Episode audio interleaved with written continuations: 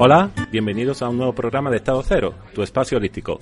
Les habla Víctor y conmigo también está Laura. Hola Laura. Hola Víctor, ¿qué tal? Pues nada, hoy vamos a hablar de un concepto que para mí al menos es muy novedoso, como es la pedagogía de, la interioridad. Y para esto, ¿a quién nos ha traído hoy, Laura? Pues para hablarnos de la pedagogía de la interioridad tenemos con nosotros a María y a Begoña. María es maestra de educación infantil y maestra de yoga para niños, mamás y bebés. Y Begoña es educadora social, auxiliar de educación especial, formación en psicoterapia humanista y alumna de la Escuela Montessori. Hola, buenas tardes, bienvenidas. Hola. Hola. Hola, bueno, muchas gracias por concedernos esta entrevista. Como escucharán nuestro oyente, hay un ruido de fondo. Es la primera vez que hemos salido de nuestro estudio y nos hemos trasladado aquí a una cafetería muy, muy acogedora. Ah, pero creo que creemos que es un, un esfuerzo que va a valer mucho, mucho la pena. Bueno, pues vamos a, ir con la primera pregunta y hemos hablado ya al principio de pedagogía de la interioridad. ¿Qué es esto de pedagogía de la interioridad? Bueno, mm, hola chicos y muchas gracias también por invitarnos a compartir con vosotros este rato. Eh, esto de pedagogía de la interioridad, mm, hay muchas definiciones, pero a nosotros nos gusta definirla como una pedagogía o una forma de hacer educación que tiene como objetivo principal el autoconocimiento del niño sobre sí mismo para poder desarrollarse de una forma más plena y más sana con el entorno que le rodea. Hay muchos autores que, que hablan sobre este tema de pedagogía de la interioridad, pero nuestros autores de mayor referencia son Ana Alonso y em, Luis López González. Eh, además, para nosotros aunque lo, engloban muchas más dimensiones de las que ellos incluyen en algunos de sus libros o en los estudios que han hecho, eh, creemos que, por ejemplo, es muy importante, aparte del desarrollo emocional, que está hoy día muy de moda, eh, la creatividad, que también está muy de moda, incluir, por ejemplo, la filosofía para niños, que ayuda a desarrollar un pensamiento crítico, y también incluir el tema de la diversidad, que muchas veces eh, da un poco de miedo el integrar a este tipo de chicos, pero nosotros hemos visto que se puede hacer sin ningún tipo de problema. Perfecto. Begoña, en vuestra web indicáis que has sido alumna de la Escuela Montessori. Eh, ¿Cómo es exactamente una escuela Montessori y qué ha significado para ti? Bueno, pues yo tuve la gran suerte de haber estado en un colegio Montessori en Colombia, en la ciudad de Cartagena de Indias, desde infantil hasta finales. En, en, Colombia, y en ese colegio precisamente no hay un corte de pasar a un instituto ni a una secundaria, sino que es todo desde el principio. Para mí ha sido una experiencia que a día de hoy no imaginé que me fuese a servir tanto en mi día a día, en mis relaciones personales, en mis relaciones en el trabajo, eh, a, nivel, a nivel personal, sobre todo en mi manera de enfrentarme a los problemas y en, mucho, y en muchas ocasiones en la manera como veo las cosas. en el colegio tenemos muchos tipos de profesores y mm, siempre, siempre nos trabajaba mucho la seguridad, el sentirnos seguras en, la, en el aula, el no tener miedo a decir que no he entendido lo que me estás explicando. Eh, se fomentaba mucho el trabajo en grupo, mucho. Eh, se hacían muchos trabajos, eh, a ver, Mm, delante de otras personas del colegio para que tú para que las personas te pudiesen decir en qué en qué has fallado y cómo puedes corregirlo pero no era, una evaluación exacto no era una evaluación. Tú no te sentías en un juicio de valor constante. Y a día de hoy pues eso a mí hoy ya no me da tanto miedo decir las cosas cuando algo no me parece. Buscas una manera de decirlo para no no molestar a la otra persona, pero no te lo, no te lo quedas, sino que lo dices. Entonces, eso, por ejemplo, a mí es algo que me ha, que me ha marcado. Y luego también el tema de sensorial, el tema de, de tocar, oler, probar, todo esto me lo ha desarrollado mucho la escuela, cosa que veo hoy que, se, que hay una carencia importante. En los niños de, de ahora, sí. Sí, María también tiene un currículum muy curioso y eres maestra de educación infantil, también profesora de yoga. Eh, ¿Cómo consigues aunar esta, esta, estos dos conceptos? ¿Consigues trabajar en, Escuela Boom con, ambos conceptos? Sí, y además em, aunque sean títulos distintos, el, maestra de infantil, bueno, yo me considero en realidad maestra en general. Lo que pasa que aquí en España se distingue el título de maestra de infantil y el maestra de primaria.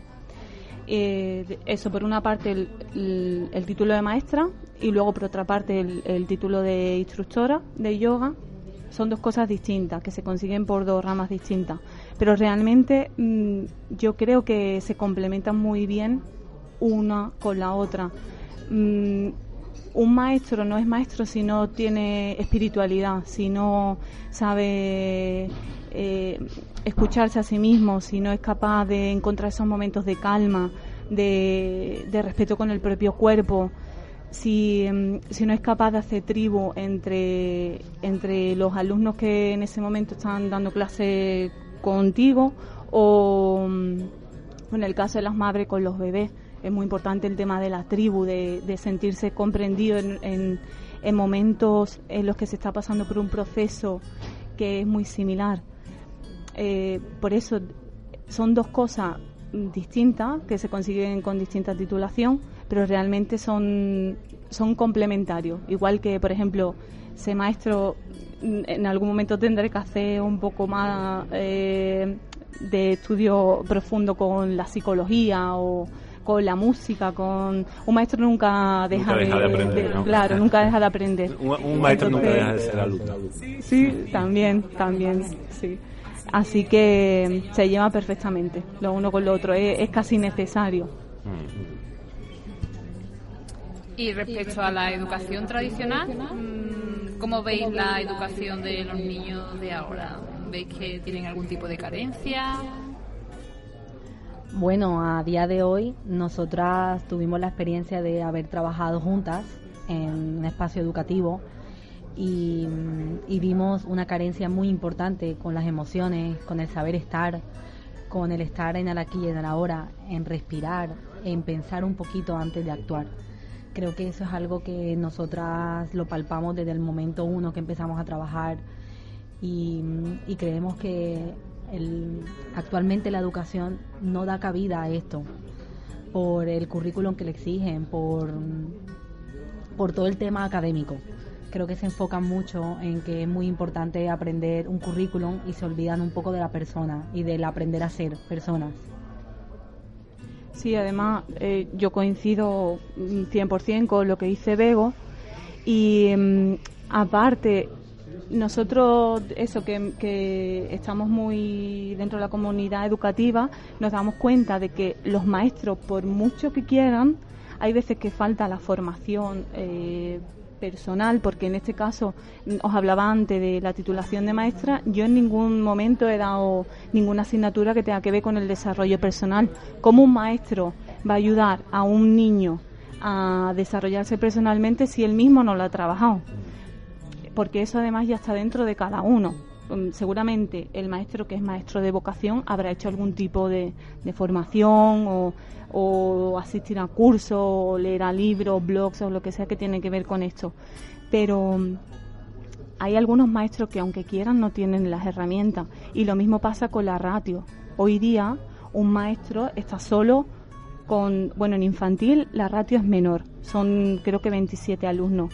Incluso en primaria son muchos más es que no hay recursos humanos, porque o llega alguien que te apoye en el aula, que muchas veces a Bego le ha pasado que como es monitora y hay algún niño que se integra en el aula, que hay algún eso como como hay otra necesidad pues entonces ella puede estar en el aula con ese maestro. Ella da un apoyo en ese momento pero si no hay ningún tipo de dificultad así mm, que, que esté pedida por la junta o lo que sea ese maestro está solo. Es que es muy difícil, es muy difícil. Estamos aquí nosotros cuatro y de por sí ya es muy difícil encontrar la necesidad del otro. Imaginaros está con 35 niños, es que es imposible por, por muy superpoderoso o superpoderosa que sea la maestra. Y luego creo que es importante resaltar que cuando a un profesor le dan una, una ayuda como la que entro yo a las aulas a apoyar con chicos con necesidades educativas especiales, muchas veces ayudas a ese chico y a otros chicos, Mm. que los otros chicos no tienen una necesidad educativa especial, pero sí tienen problemas emocionales. Se enfadan con el otro, hay un enfado, se lanzan cosas, me grito, no quiero estar en la clase. Y ahí también tienes que mediar e intentar mediar. Entonces el profesor por, o profesora, por mucho que quiera, es que no tiene más, más recursos, ni más manos, ni más nada. En- encima tiene detrás una exigencia de que tiene que terminar un currículum. Entonces no le da tiempo. Y además cuando entra en el aula también enseña porque da da ejemplo de cómo hay que comportarse, de, que- de qué es lo que hay que hacer, de cómo empatizar con, con una persona que en ese momento quizás no, no está sabiendo comprenderla. Yo creo que es una labor tremendamente importante y, y además que los profesores lo deben agradecer porque eh, yo tengo familia de profesores, amigos y una continua queja que tiene es que tiene un currículum demasiado estricto, una burocracia súper estricta que deja muy poco espacio para, para aportar lo que es cada uno. ¿no? Entonces yo creo que esto que estáis echando a andar es muy, muy, muy valioso por, por todos estos motivos que estamos comentando aquí. ¿Y el papel de los padres qué, qué opináis? Eh, ¿Veis algún tipo de inquietud por parte de, de los padres en cuanto a la educación de sus hijos? Eh, ese es un tema que cuanto yo creo que cuanto más nos vamos desarrollando nosotros como profesionales dentro del ámbito educativo, eh, al principio uno piensa, cuando te posicionas en, en, el- en la parte del maestro o del, del educador, como en este caso Begoña, siempre te pones de la parte del maestro, del educador. Hay que ver que los padres nos dejan a nosotros todo este tiempo educar, no solamente enseñar y demás.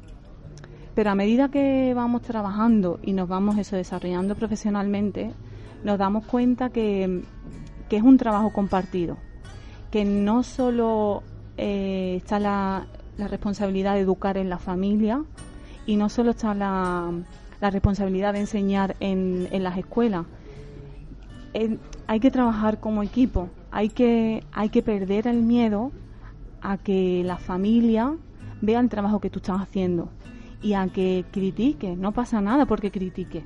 No, no hay que tomárselo como algo Negativo, personal, sino eso está dispuesto a ayudar dentro de lo que se pueda, porque tampoco una familia puede pretender tener un maestro o un, educa- un educador a su medida, porque mm, no pasa, eso, son- eso no existe. Y Son- 24 horas, ¿no? Claro, O sea, es que es muy difícil. Entonces, para nosotros la clave está en tener un diálogo constante con, con las familias, mm, ver cuáles son las necesidades, eh, conocer bien al, al, al alumno, al chico, al, al peque en, en el caso que sea, ver cuáles son las necesidades y trabajar en eso. Y mm, desde nosotros, desde nuestra parte, por ejemplo, a la hora de trabajar la pedagogía de la interioridad, es muy importante que las familias vean que nosotros queremos ayudar todo el tiempo, que, que no queremos mm, poner nunca en duda el trabajo que ellos están haciendo como familia. Al revés, lo que queremos es entender qué es lo que está pasando y, y profundizar en eso y dar una solución. Además, pues también tenemos la suerte de que María y yo pues estamos rodeados de padres y de gente con familia y vemos que hay padres que se esfuerzan muchísimo por abordar lo mejor de ellos y hay momentos donde los niños pues no están en la misma frecuencia del padre o de la madre que está con esa cantidad de esfuerzo. Entonces, también entender a ese padre o a esa madre que está dándolo todo y que, y que se cansa y que tiene una vida con una cantidad de exigencias en el día a día, que también llegan cansados a casa y que están agotados y que quisieran darle muchísimo más a sus hijos, pero es que no tienen más tiempo. Y intentar explicarle a ese padre que no por eso se va a machacar, ni, ni te van a hacer daño, ni, ni vamos a querer decirte, hay que ver el poco tiempo que dedicas. No, mira, que el tiempo que dedicas es el que tienes. Si por muy poquito que sea, es, valioso. exacto, es tiempo de calidad que le estás dando. Sí, como dice aquí eh, ese dicho, cada, cada persona tiene que cumplir su, su función dentro de la educación, ¿no? El, el dicho este que dice que para educar a un niño hace falta una tribu. Antes de empezar también hemos estado hablando sobre la discapacidad y nos habéis comentado que se, de- se conoce muy poco. Me ha gustado mucho la reflexión que, que había hecho y podéis comentarnos un poco para que los, los oyentes lo escuchen. A ver, yo, yo a día de hoy insisto que, que la discapacidad es, es una caja sin abrir. Es una caja que no hemos tenido la oportunidad de conocer un poco más. Y por miedo a lo desconocido, hemos ido un poco rulando muy rápido y nos hemos y, hemos perdido el pararnos a escucharlos, a entenderlos, al saber por qué y para qué hacen cosas. Eh, con María tuvimos la oportunidad de trabajar en el espacio educativo donde os contamos antes con chicos con necesidades y la verdad fue increíble todas las cosas que descubrimos de ellos. Eh, es un tesoro, es un tesoro que, que no se ha limado todavía y que y que creo que ellos también tienen su parte de interioridad que se nos olvida, que se nos olvida que también tienen en su cabecita rabia, miedo, frustraciones, tristezas y alegría. Y muchas veces el problema está en que no lo saben expresar. Y, o cuando expresan algo lo expresan mucho, mucho o lo expresan muy poco. Entonces creemos que no, que no están expresando nada, pero sí están expresando y están demandando igual y están necesitando algo que, que no sabemos leerlo. A su, manera lo hacen, pero no lo llegamos a entender todavía. Y además sobre lo que acaba de decir Ego, que es la experta en diversidad aquí en, en el dúo, eh, bueno, yo soy la primera testigo de que, de que se puede integrar sin ningún problema. Que, mm, que, eso en esta experiencia que tuvimos eran ciento y pico de niños y, y hubo integración, vamos, 100%. Y además quiero recalcar que el trabajar con la diversidad mm, no nutre solo al profesional que está trabajando con ellos, sino a los propios niños. Desde las herramientas que se utilizan con ellos, como los pictogramas, eso no solo ayuda a estructurar el tiempo para un niño mm, que presenta autismo o un síndrome de Down, sino que a los demás también les ayuda a ver cuál va a ser la secuencia de la sesión. Entonces, eh, es, es eso, es positivo tanto para, para ese chico que se le están haciendo las adaptaciones necesarias, pero también para el grupo que, que está, porque además se dan cuenta de que hay gente que son distintos a ellos y que tienen otras necesidades. Entonces eso luego te vuelve más tolerante con alguien que tiene dificultades más graves y alguien que no, que no piensa como tú simplemente mm, que eso que, que eh, como aquí en Sevilla no que o es del Betis o es del Sevilla. Pues uno del Sevilla entiende que bueno el del Betis es del Betis está no no pasa nada. Cosas así tan sencillas. Y que se crea al final una sensibilidad social en el grupo se crea se logra transmitirle a los otros chicos una necesidad que luego se puede leer de muchas maneras. E incluso cuando ya lo tienes interiorizado hablando y que valga la redundancia otra vez de la pedagogía de la interioridad, es también esto, es levantar esa parte de aprender a ser persona, que a veces se nos olvida. Bueno, pues estamos aquí más que nada porque tenéis un maravilloso proyecto, Escuela Boom, ¿vale? Y nos gustaría saber en qué consiste y, por qué por qué habéis creado esta escuela. ¿Y de dónde viene este nombre? bueno, lo de BON en realidad es eh, un conjunto de, signos de la B Begoña, la M es María y la, eh, la O eh, realmente no es una O, es lo importante es el espacio que hay dentro, que es esa interioridad hacia la que nosotros giramos la mirada de esos niños. Eh, ¿Por qué surge esto? Pues, gracias. pues esto surge em, de una experiencia que tuvimos, como hemos estado así dando pequeñas pizcas durante todo el podcast, mm, en un colegio público donde nosotras trabajábamos juntos en un aula matinal y en un comedor. Nosotros empezamos a ver que había un montón de carencias, como hemos estado diciendo, y carencia tan simple como que no sabían el nombre los unos de los otros. No, eh, los padres muchas veces llegaban, abrían la puerta y ni siquiera saludaban, dejaban al niño allí y se iban. Total, que nosotras dijimos, esto primero es muy difícil de manejar a tantos niños juntos y éramos cuatro compañeras. Eh, y pensando cuál podría ser la mejor forma de abordarlo, vimos que Mm, tratando un poquito el desarrollo emocional, que era empezar por el dar el saludo mm, por la mañana, eh, es, que, es que fue un cambio brutal. Solamente con eso ya eh, alguien llegaba, hola, buenos días. Todos decíamos, hola, buenos días, Rubén. Y ya iban conociendo los nombres del uno de los otros, incluso los de sexto, porque allí estaban todos mezclados. Los de sexto sabían los nombres de los de, de los de tres años de infantil. Fue asombroso. También se incluyeron los niños con dificultades, se integraron sin ningún tipo de problema.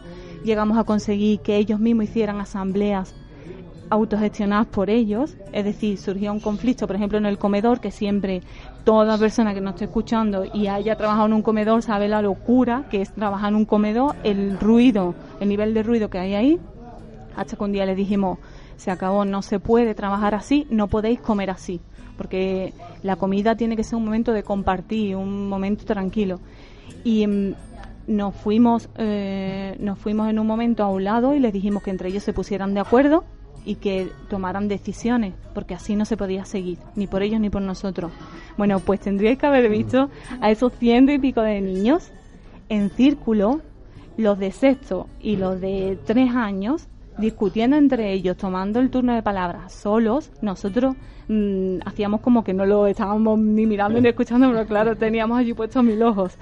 Y mm, hasta que nos llamaron y nos dijeron, mira, que hemos, que hemos tomado una decisión y nos empezaron a dar sus razones. Nosotras le, mm, le explicamos lo que nosotros pensábamos sobre eso y llegamos a un acuerdo. Claro, eh, Da- fue da miedo, mucho- da- da miedo Sí. muchas veces darle responsabilidad Claro. a los niños sobre ellos mismos. Claro. Y es una- no y es- un aprendizaje Claro. increíble lo, lo que ellos eh, porque momento. además se sintieron escuchados sintieron que lo que ellos tenían que decir realmente luego iba a tener unas consecuencias porque nosotros luego escogimos a favor de lo que ellos nos contaban verdad dimos una solución De sus necesidades, fuimos el- de sus necesidades fuimos eligiendo cuál era la necesidad que ellos más tenían y de ahí tomamos decisiones para mejorar el comedor. Claro, la suerte que tuvimos es que los mismos chicos del aula matinal eran muchos del comedor, entonces ya más o menos iban integrando el trabajo que llevábamos haciendo casi un año. Entonces se notó mucho. Y otra de las cosas que nos llamaba la atención era que simplemente pusimos en la, en la pizarra del, del aula matinal, pegado en una pared, el nombre de cada uno de ellos, de todos. Y, a- y cada día se elegía a un chico y se le decían cuatro cosas bonitas, cinco cosas bonitas, que no era... Y era increíble. Luego todos se querían llevar a final de curso su cartulina. Y los padres decían, es que han puesto la cartulina en la habitación. Y digo, hombre, claro, es que eh, ellos, está- ellos también... Tan orgulloso de- Claro. de, de eso, de que haya conseguido transmitir eso a sus compañeros. Sí, claro. incluso lo que ya nos pasó y que la verdad es que queríamos traer una compañera hoy, pero al final se- está malita y no pudo venir. Y es una pena porque ella trabajó con nosotros y vio el cambio. Y era que los padres incluso decían que qué había pasado en el aula matinal, que los niños querían llegar temprano. Entonces nosotros decíamos, pero de verdad, sí, que quieren llegar a las siete y media. Se levantaban ante los padres. Era- Me lo contaban los, tra- los padres. Mm. Y mm, bueno, entonces después de esta experiencia tan maravillosa para ellos y para nosotros, dijimos esto no se puede quedar aquí, porque además mm, ya por circunstancias personales dejamos de trabajar juntas y eso, y mm, nos encontramos con la pedagogía de la, interiori- de la interioridad y dijimos esto es lo nuestro. Entonces, claro, le dimos nombre a todo lo que estábamos A haciendo. todo lo que estaba en vuestra cabeza. Sí. ¿Y No, no. Mm, Entonces eh, estuvimos investigando un poco para darle más cuerpo teórico a todo esto y nada, de ahí surge Escuela POM, que es lo- el proyecto que nosotros estamos llevando a cabo ahora. Y Disculpa, estamos- recordamos que estamos en un, en un bar, pero, pero Seguimos vivos. Seguimos aquí bien. Se- No ha pasado nada. No, no ha tenido nada que ver con nosotros. y, mm, y eso, nuestro trabajo se basa, en, se basa en talleres. Los talleres que se supone que, que hacen falta eh, trabajar para desarrollar todas las dimensiones que están relacionadas con la interioridad, que son la creatividad, los valores, el desarrollo La emocional, filosofía para niños. la filosofía para niños, la resolución de conflictos, las habilidades sociales, el- la parte espiritual que la trabajamos con el yoga y con, y con el taller de atención plena y eso es Escuela BOM. Uno de los beneficios que indicáis es expansión de la conciencia de la naturaleza.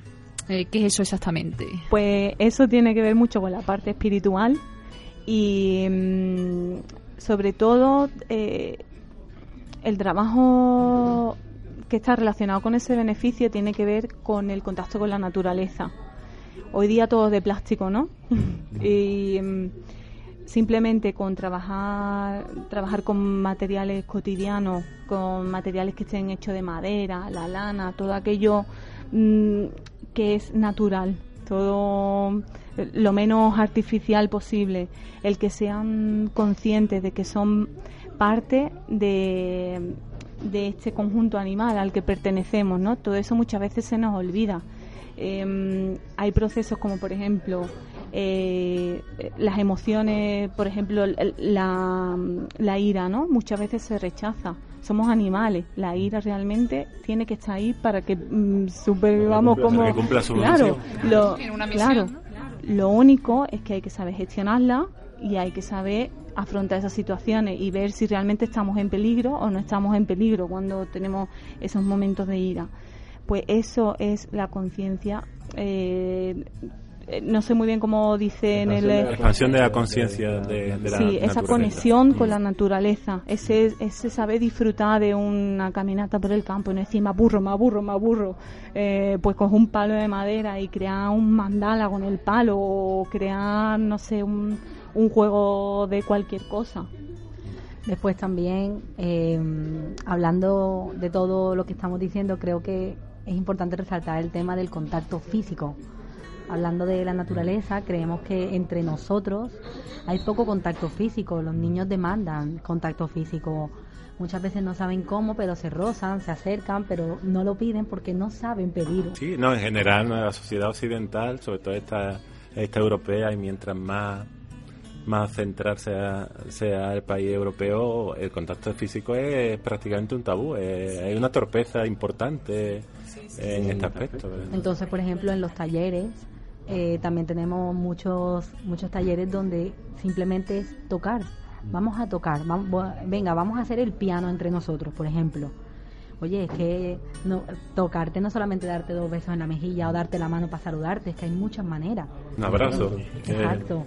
Y te voy a tocar la espalda. Ah, mira, es que esta espalda es diferente. Mira mi pierna. Mira, ¿sabes? Intentar un poco conocernos un poco más. A mí me gustaría ahora comentar una noticia que ha aparecido recientemente en algunos medios.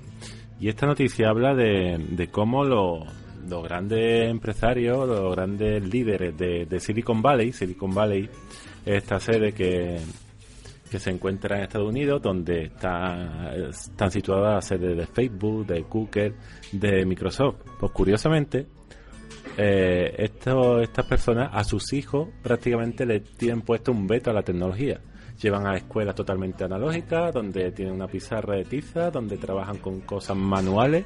En sus casas, en sus propias casas, prácticamente lo alejan de, los aparatos electrónicos.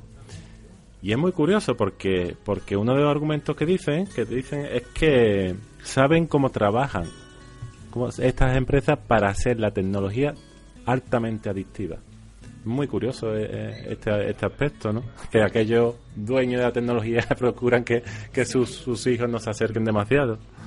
Em, bueno, yo me encontré con esta noticia hace tiempo también mm. y también me llamó la atención. De hecho, allí la escuela Montessori triunfa, por, lo visto. Sí, sí, sí este, bueno, este tipo de escuela. Yo cuando me encontré con este artículo también pensé, ¿cómo puede ser? Esto es imposible. ¿Cómo puede ser que alguien que esté produciendo algo mm, se ponga en contra de eso con su, en su propia familia? Pero eh, reflexionando un poco sobre esa noticia, eh, me di cuenta, por ejemplo, en mi caso, no sé, Bego, tú qué pensarás, ahora, ahora comenta, pero hay una pedagogía que, que se llama Baldor, que es de Rudolf Steiner, que supongo que que mucha gente lo conocerá, y esa pedagogía le pasa lo mismo. Esa pedagogía no quiere saber nada de tecnología. Es todo lana, madera, mm, campo, que está muy bien.